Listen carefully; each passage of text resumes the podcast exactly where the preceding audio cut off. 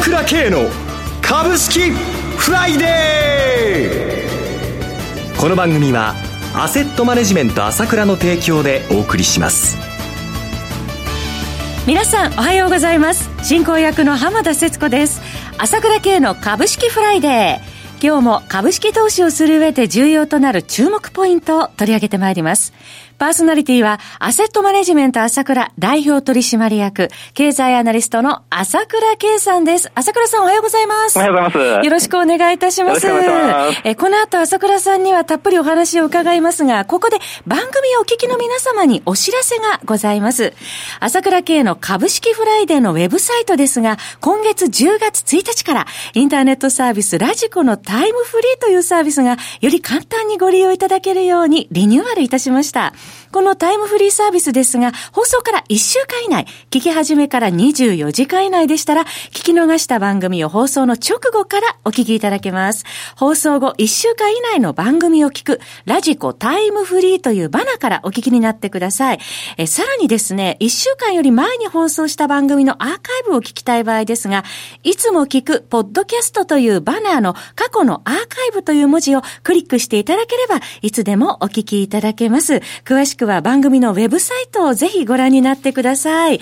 さて、朝倉さん、あの、世界的な株価の下げとなっておりますが、どうご覧になっていらっしゃいますでしょうか？そうですね。激しい下げですよね。ちょっと不安定な動きですよね。えー、しかもね、このニューヨーク、まだ今日も下げとらずにね、はい、500ドル下げましたけれどもね。一時700ドル以上上げて、下げてる場面もありましたから。まあ、この2日間にわたって、こう、米国株の下げを見てると分かりますけれども、えー、夜中ちょっと見てるみたいにはそんな下げてないんだけども、えー、朝起きて引けたらものすごく下げてるっていう感じで、明らかにね、はっきり言いますと、引けにかけて下げを増幅させてますね。引けにかけてなんですね。えええええ下げるように下げるように、売り物を集中的に持っていくようにね、はい、やってますね。明らかに日本の S q を意識した大きな売り仕掛けだなというふうに私は見ていますね。10月12日の今日がちょうど日本のマイナス Q ということですから。ですね。ですからこの大きな下げではあるんですが、もう私的にはもう昨日の午後から買いましょう、買いましょう、買いましょうの世界で、はい、今日の午前中まで美味しすぎるっていう感じで見てますよね。なるほど。朝倉さんの話では、まあ今日の S q に向けて、えー、売り崩しが原因だということで。そうですね。なかなかこう、放送を聞いてても、日本の S q に向けてね、そんな世界的な株安が起こるなんてありえないじゃんと思うかもしれないが、実は状況を見る限り、過去の状況を見る限り、そうではないんですね。そのあたりは CM の後、朝倉さん伺いましょうか。そうしますか、じゃあ。はい。それでは CM を挟んで朝倉さんにそのあたり詳しく伺ってまいります。鋭い分析力で注目を集める経済予測のプロ、朝倉慶。日々のマーケット情勢や株式情報、個別銘柄の解説を、朝倉本人が平日16時、メールでおよそ7分の音声を無料で配信中。株の判断に迷ったら朝倉慶。詳しくは、アセットマネジメント朝倉のウェブサイトへ。本日の市況解説無料メールマガジンにご登録ください。アセットマネジメント朝倉は、証券取引、金銭有価証券の予託、貸付行為は行っておりません。また、情報提供する金融商品のお取引では、相場変動などにより損失を生じる恐れがあります。取引説明書、契約締結前交付書面などを十分にお読みいただき、ご理解の上お取引ください。金融商品仲介業者登録、関東財務局長金中第605号。さて、ここからは朝倉さんに今回の株安の世界的な連鎖、この下げの要因、先ほどの S q のお話を含めて伺っていきたいと思いますが、この下げの要因ってどういうことになるんでしょうか？そうですね。えー、まずこの下げに関して、私、今年の3月の講演で、はい、過去10年間の下げ、それがどのようにして起こったかと。いうことをお話ししたんですよね。はいえー、まあ30分以上について話したんですけれども、これ非常に重要なことなので、えこの公演のところのその30分近いところのところですけども、DVD で撮ってますので、え、これをあの公開する、無料公開するつもりでいますので、はい、で今日の夜、夜か、まあ、月曜日にまでにはなんとか間に合うと思うんですけれども、はい、まあ、その当社の情報発信会社 ASK1 ですね、はい、ASK1 のホームページで無料公開するつもりで今やってますので、少々お待ちくださいということなんですが。私たちはじゃあ ASK1 のホームページを拝見させていただければいいですね。それで今日の夕方には多分間に合うと思うんですけれども、はい、この暴落というのはいかにして起こったか、どのようなことかということを、過去10年分を全部お話ししたんですけどね。ちょっとその中の要点を番組でも伺っていいですか、今。あの、お話しますけれども、はい、過去10年間の世界的な暴落は、すべて日本の S q に合わせて起こってるんですね。で、えー、こう、例えばですね、えー、昨日1000円安したじゃないですか。はい。これは日本の S q の前日ですよね。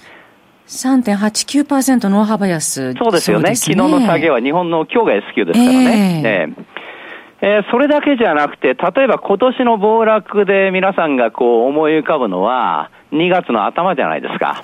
ちょうどあのアメリカの金利上昇の、ね、そうですね。金利上昇が起きて急落しましたよね。はい。それで一番下げた日は2月の6日なんですよね。はい。で、2月の6日はザラバで1600円日経平均下げたの。強烈でしたね。ええその2月の6日は、S q2 月の9日ですから、3日前ですね。その週ですね。そうですね。その前の日の2月の5日にニューヨークダウが1100ドル下げるということをやったわけですよ。はい。で、そうは言っても、それは今年だけの話でね、たまたまだろうと思うかもしれない。ええじゃあ、昨年はどうだったのかと言いますと、2017年ですね。これは覚えてる方もいらっしゃるかもしれませんけれども、ちょうど北朝鮮と非常に激しいことになっちゃってまして、今にも戦争が始まるような話がですね、連日報道されたんですね、4月に。リスクの時ですね。そうですね。この放送で今日がそこだよと私は言ったんですけども、はい、それは4月の14日で、4月の14日が2017年の安値なんですけれども、日経平均のね。はい、これも S q です。ええーこれは偶然ではないんですね。それと、いや、私は大きく下がったところを今お話ししてるんですよ。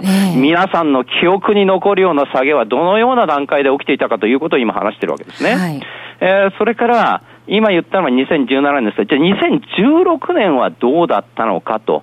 を言いますと、この2016年の下げも、あまりにも激しかったんで、覚えてる人も多いと思うんですよね。番組でも朝倉さんが、2月に今日がそこだというお話されてました、その時なんですけれども、はい、その時も2015年の暮れに2万円をつけた日経平均が、2016年、翌年はですね、原油価格が26ドルまでいっちゃって、なんと1万5000円割までいっちゃったわけだ。はい。この2月の12日が安値なんだけども、これがまた S q ですね、日本の。そうでしたね。ええー、これがまたニューヨークの下げと一緒になって、こうなったわけだ。はい、えー、これだけではありませんね。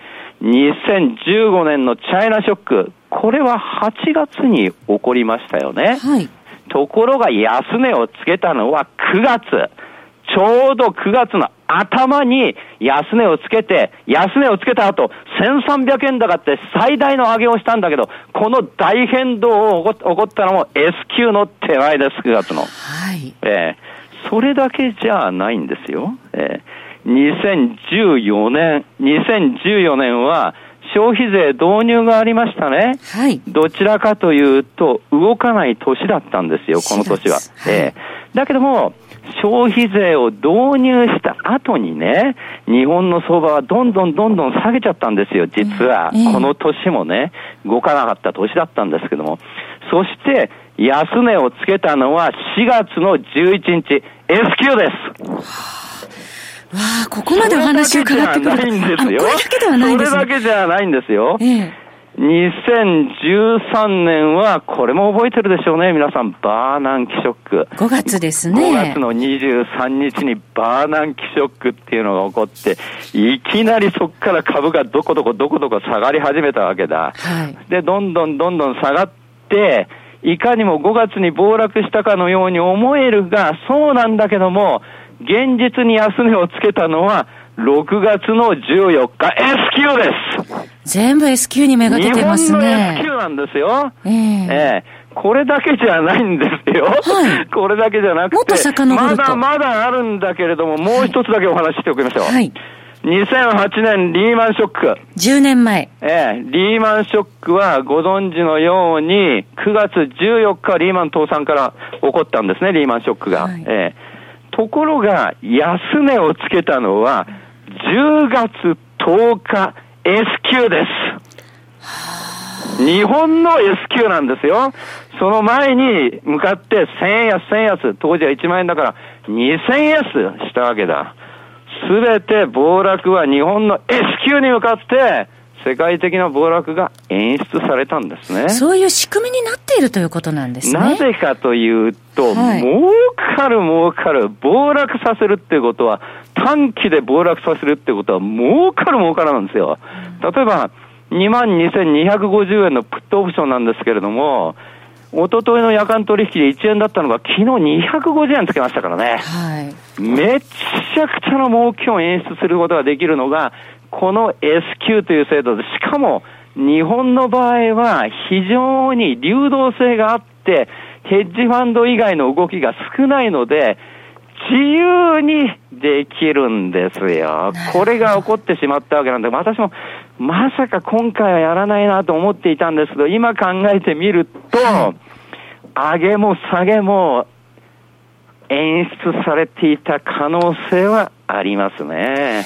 となりますと、まあちょっと私たちその心理的にもこれだけ不安定ですと影響を受けると思うんですが、どういうスタンスで？これは無理やりに下げさせているところだから、ここは買っていくだけ。はい。というところなんですが、えー、ただこれはヘッジファンドは短期で動かすことができても長期のトレンドを変えることはできません。はい、で、やはり私この間ね、あのー、まあ、リーマンショックが起こるとすればというレポートを書きましたということで、はい、1000人以上の方から応募いただきましたけれども、そこで書いたことは、仮に今後世界がおかしくなるとすれば、うん、やはりアメリカの金利上昇ということはあるんだけど、中国なんですね。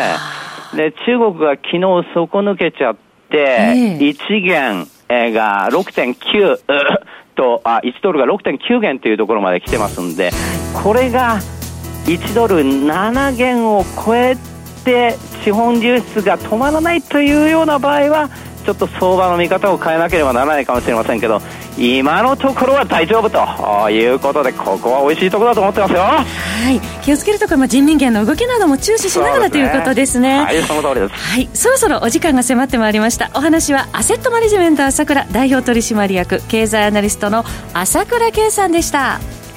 私朝倉慶が代表を務めます。アセットマネージメント朝倉では SBI 証券楽天証券証券ジャパンウェルスナビの口座開設業務を行っています。私どものホームページから口座開設をしていただくと週2回無料で銘柄情報を提供するサービスがあります。ぜひご利用ください。それでは今日は週末金曜日頑張っていきましょう!